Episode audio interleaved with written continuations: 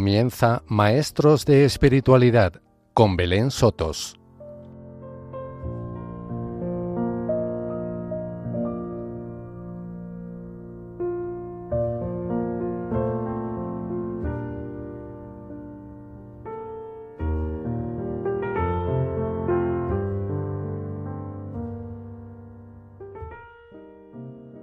Queridos hermanos y amigos de Radio María, vamos a dedicar algunos programas a diversos maestros de espiritualidad, hombres y mujeres que nos han dejado su huella en la vida de la Iglesia con la experiencia de Dios que ellos nos han transmitido.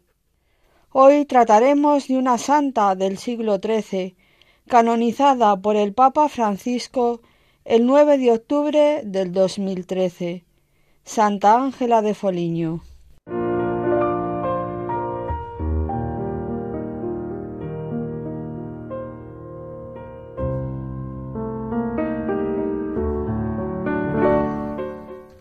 Comenzamos contando algunas pinceladas biográficas de la santa que tratamos hoy. Santa Ángela nació en Foliño, en Umbría, Italia, en 1248 y murió en la misma ciudad en 1309. De una familia acaudalada, pronto queda huérfana de padre y recibe de la madre una educación superficial que la lleva a consumir su juventud lejana de la fe. Bella, inteligente, apasionada, desposada con un personaje notable de Foliño, con quien tiene ocho hijos, que tras su conversión deseó ardientemente alcanzar la verdadera pobreza, desapego y desprendimiento de todo lo material. Esta santa del siglo XIII la tenemos que situar dentro de la escuela franciscana. Ella vive de la espiritualidad de San Francisco de Asís.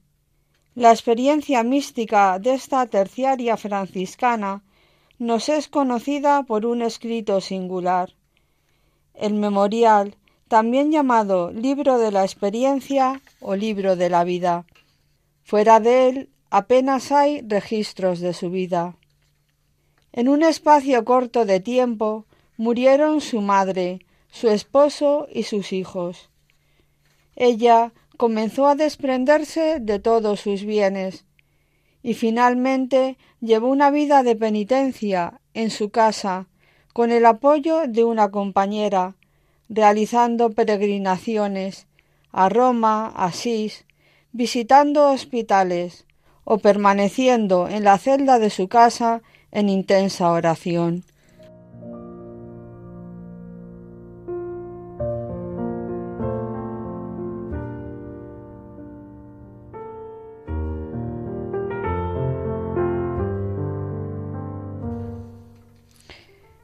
De la espiritualidad de esta mujer podemos destacar algunos de estos rasgos. En primer lugar, su lugar está en el mundo. Esta convicción acompañó siempre la asistencia de Ángela de Foliño. Desde los años juveniles, caracterizados por una conducta de vida mundana y por una aparente indiferencia hacia Dios, hasta aquellos sucesivos de la madurez espiritual, cuando comprendió que para mejor servir y asemejarse al Señor, estaba llamada a vivir la santidad en lo concreto de la vida cotidiana. En segundo lugar, la conversión y el temor del infierno. La frivolidad y despreocupación de la juventud fueron alteradas en el lapso de pocos años por una serie de eventos. El violento terremoto de 1279, un huracán impetuoso, y luego la larga guerra contra Perugia, llevan a Ángela a interrogarse sobre la precariedad de la vida y a advertir el temor del infierno. Nació en ella el deseo de acercarse al sacramento de la penitencia, pero, cuentan las crónicas, La vergüenza le impidió realizar una confesión completa, y por esto se quedó en el tormento. En oración obtiene de San Francisco de Asís la certeza de que dentro de poco habría conocido la misericordia de Dios. En tercer lugar, el encuentro con el amor misericordioso de Dios. Ángela regresó al confesionario y esta vez se reconcilió totalmente con el Señor. A la edad de treinta y siete años, con la hostilidad de sus familiares, tuvo inicio la conversión en el signo de la penitencia y de la renuncia a las cosas, a los afectos, a sí misma.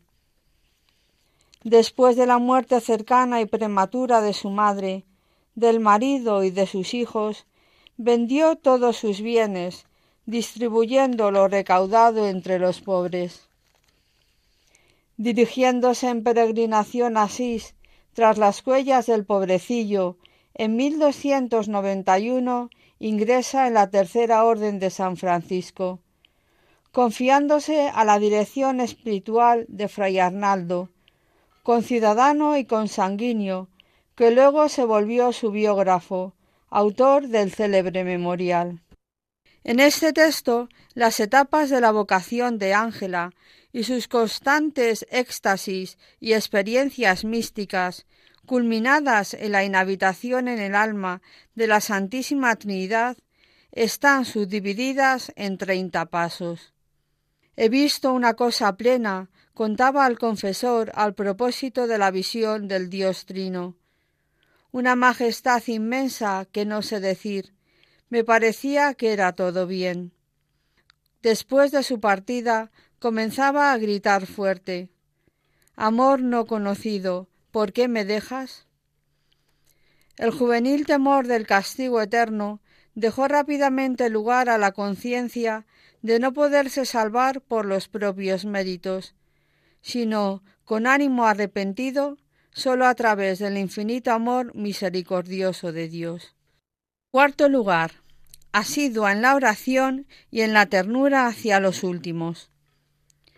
A la constante dimensión orante explicada de manera especial en la adoración eucarística y en la oración, Ángela siempre agregó la actividad caritativa al lado de los últimos, asistiendo con ternura a los leprosos y a los enfermos, en los cuales veía al Cristo crucificado.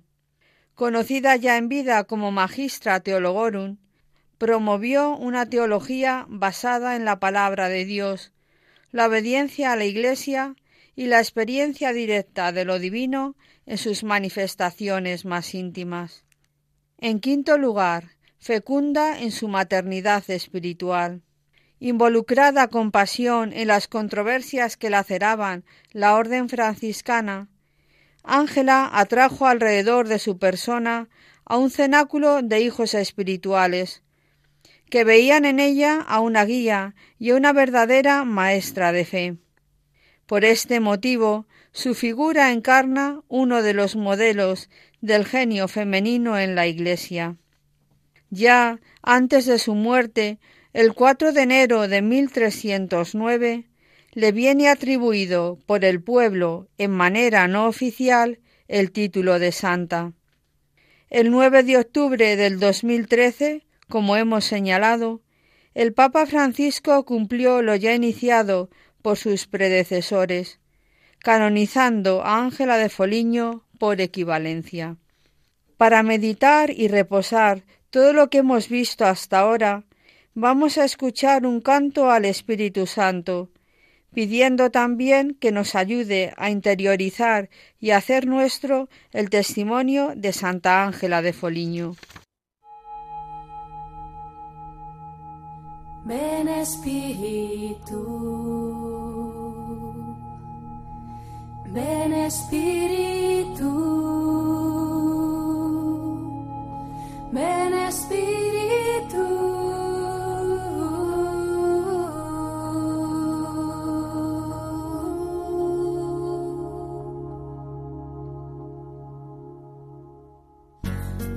Espíritu Divino, manda tu luz desde el cielo.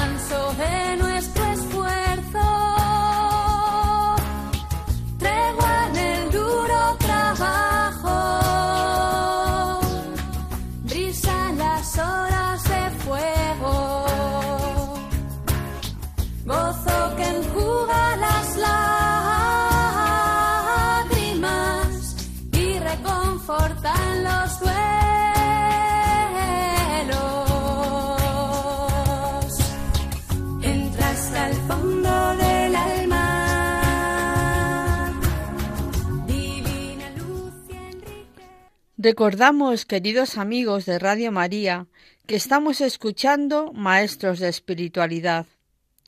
Estamos hablando de Santa Ángela de Foligno, santa italiana del siglo XIII. Hemos visto algunos aspectos de su biografía introduciendo la experiencia espiritual de Ángela de Foligno. Vamos ahora a indicar algunos aspectos de la obra de la santa.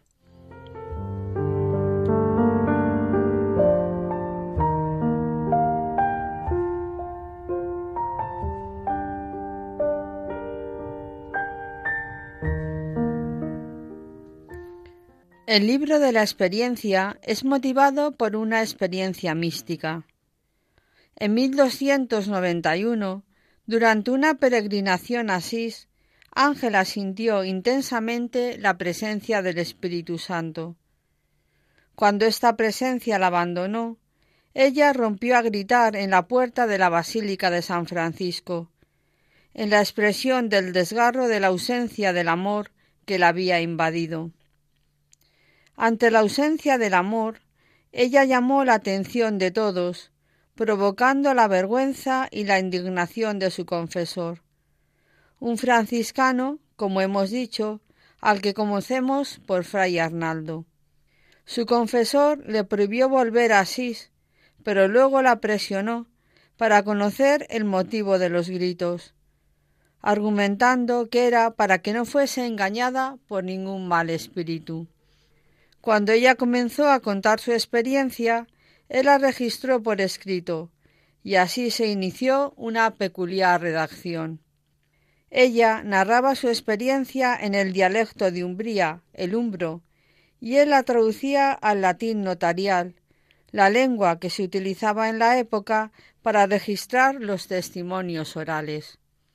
El libro del memorial que vamos a resumir y comentar es heredero de la tradición monástica, al buscar estructurar la experiencia por pasos, como una escalera de perfección, pero no es homogéneo e incluso se trunca. Se abre con treinta pasos iniciales, pero luego esto se estructura en una vía de siete escalones. Paso a comentar algunos fragmentos del libro, que corresponden a los veinte pasos del libro del memorial. El primer paso es el reconocimiento del pecado, por el cual el alma teme muchísimo ser condenada al infierno y por ello llora amargamente. El segundo paso es la confesión, donde todavía encuentra amargura y vergüenza, y aún no siente amor sino dolor. El tercer paso es la penitencia que hace el alma para satisfacer a Dios por los pecados, y aún se encuentra en el dolor. El cuarto paso es el reconocimiento de la misericordia divina, la cual le ha sido concedida por Dios y le ha sacado del infierno. El quinto paso es el conocimiento de sí misma, pues ya, algo iluminada, no ve en sí sino defectos, y todavía se condena delante de Dios, diciendo que es sin duda digna del infierno. El sexto paso es una iluminación por la gracia, la cual profundamente le da conocimiento de todos los pecados. En el séptimo paso se le permitía ver la cruz, en la que veía a Cristo muerto por nosotros. Pero era una visión insípida, aunque ella sintiera gran dolor. En el octavo paso, ante la figura de la cruz, le fue dada una mayor comprensión sobre cómo el Hijo de Dios murió por nuestros pecados. En el noveno paso le fue otorgado el preguntar cuál era la vía de la cruz, de manera que ella pudiese llegar a sus pies donde se refugian todos los pecadores. En el décimo paso preguntaba a Dios qué podía hacer ella para agradarle más. Él por su misericordia se le apareció muchas veces, tanto mientras dormía como cuando velaba, crucificado en la cruz, y le decía que mirase sus llagas, y de manera milagrosa le mostraba cómo había soportado todo por ella. En el undécimo paso las cosas que había contado le movieron a hacer aún más áspera penitencia. En el duodécimo paso, como le parecía que con las cosas mundanas no podía hacer suficiente penitencia, decidió dejarlo absolutamente todo atrás, para poder hacerla e ir hacia la cruz, del modo en que Dios le había inspirado. Esta decisión así le fue dada por él por su maravillosa gracia. En el decimotercer paso entró por el dolor de la pasión que sufrieron la Madre de Cristo y San Juan, y le rogaba que le diesen un sino certero con el que tuviera siempre presente y sin interrupción la pasión de Cristo en su memoria. En el decimocuarto paso, mientras estaba orando, se le mostró Cristo en la cruz claramente. Esto le dio mayor conocimiento de él. En el decimoquinto paso se fijaba en San Juan y en la Madre de Dios, pensando en su dolor y rogándoles que le consiguieran esta gracia, es decir, que ella sufriese siempre el dolor de la pasión de Cristo, o al menos el dolor que ellos sintieron por él. En el decimosexto paso, una vez que había ido a la iglesia y que había rogado a Dios que le concediese alguna gracia, puso Dios en su corazón el Padre nuestro, con tan clara inteligencia de la bondad divina y de su indignidad, que cada una de las palabras era expuesta en su corazón. En el decimoséptimo paso, después de todo lo dicho, se le mostró que la Santa Virgen María había obtenido una gracia para ella, que le parecía una fe diferente de la que tenía antes. En el decimoctavo paso, después de haber sentido a Dios, se deleitó tanto en la oración que no se acordaba de comer. Y habría querido no tener necesidad de alimentarse para permanecer en oración. Y aquí se mezclaba cierta tentación, es decir, la de no comer, y comiendo de comer en cantidades mínimas, pero se dio cuenta de que era un engaño y se mantenía el fuego de amor en su corazón, de forma que nunca se fatigaba, ni cuando hacía genuflexiones, ni por otro ejercicio de penitencia. En el decimonoveno paso, en medio de la época de los gritos, después de la iluminación y del consuelo que percibió maravillosamente recitando el Padre Nuestro, sintió por primera vez al Consolador, y el efecto de la divina dulzura de la manera que ella nos cuenta. En el vigésimo paso, después de esto, marchó a la iglesia de San Francisco de Asís. Durante el camino se cumplió la promesa que ella ha referido. Gozo de la presencia de Dios que la invade por completo.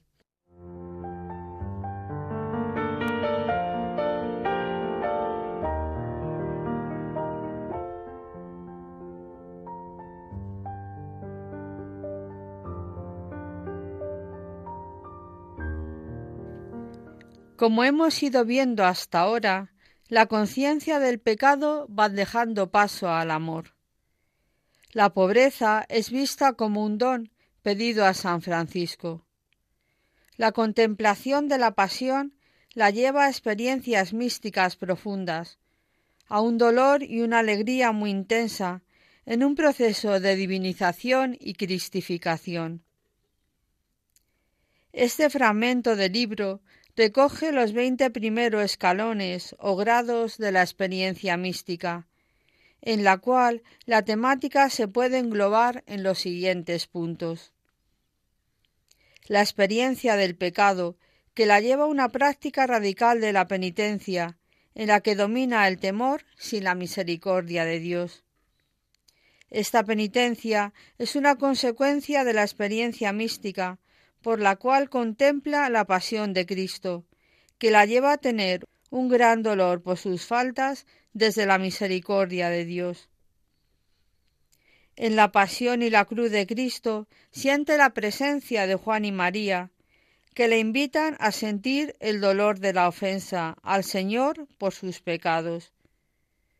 La cruz del Señor le invita al dolor de los pecados desde la mirada a Cristo, no a sí misma, desde un proceso de descentramiento de sí.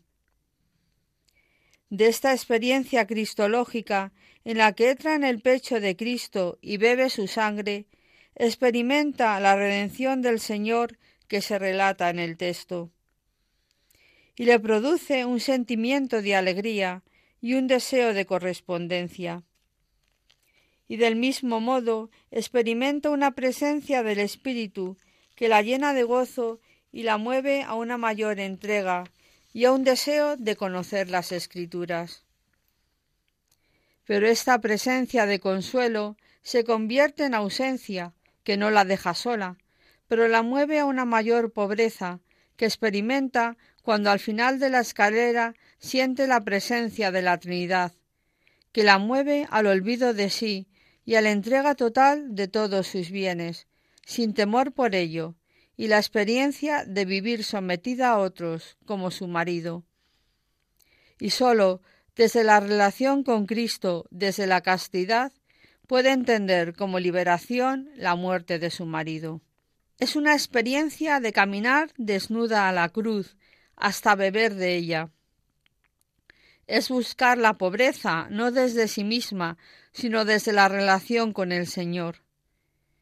Pero para vivir esta indigencia es preparada desde la confianza en Dios, que le hará vivir esa situación desde su voluntad. Este camino de vacío de sí no es buscar la pobreza en sí, sino como camino de encuentro con Dios en la presencia de la Trinidad. Esta presencia se concreta en la iglesia de San Francisco, donde siente que la Trinidad viene a habitar en ella. Es una presencia dada que la introduce en el misterio de lo divino y a su vez la lleva a conmocionarse de modo físico y psicológico.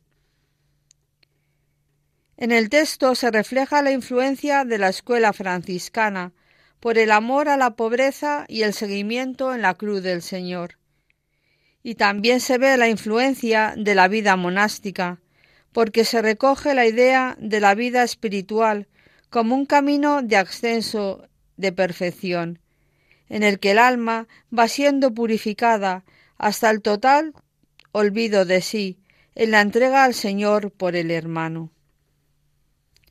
En definitiva, la lectura de este texto nos puede ayudar a tener una vida de entrega al Señor con un mayor olvido de uno mismo, para buscar al hermano con el que compartimos la vida. También nos ayuda a que la entrega se una a la entrega del Señor en la cruz, que ha muerto por cada uno por amor.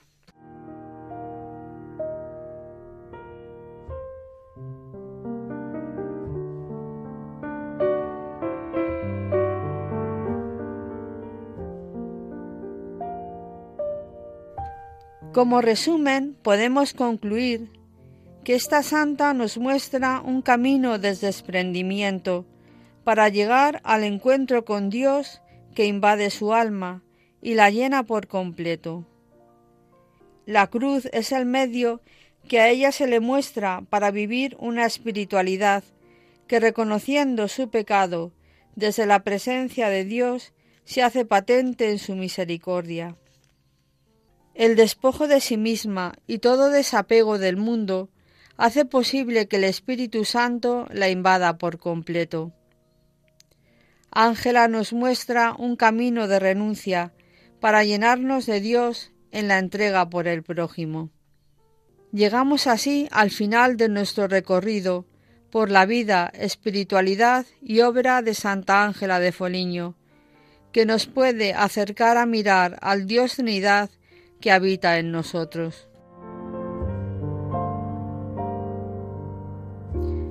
Muchas gracias por habernos acompañado y os recordamos que podéis escuchar de nuevo el programa en el postcard de Radio María o podéis pedirlo en el teléfono de atención al oyente 91 822 8010. Un saludo de quien les habla, Belén Sotos y Dios mediante nos volveremos a encontrar en torno a la vida de otro maestro de la espiritualidad.